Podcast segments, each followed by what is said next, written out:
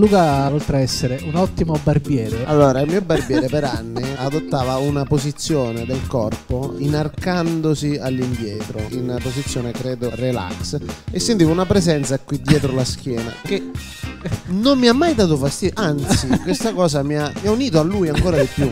Chiedo, Eh, è È un- vero, è vero, abbiamo vero. questa tendenza. Ah, ci andavi spesso al tuo barbiere. dai. Io una volta ogni 15 giorni andavo. perché poi ti comincia pure un po' a piacere la Eh, No, ma cosa. ti dico, mi piaceva questa cosa, non mi ha mai dato fastidio. Cioè, se dovessi dire che questa cosa mi ha infastidito, solo dopo che ci pensi, dici, ma è strano, ma lì per lì non.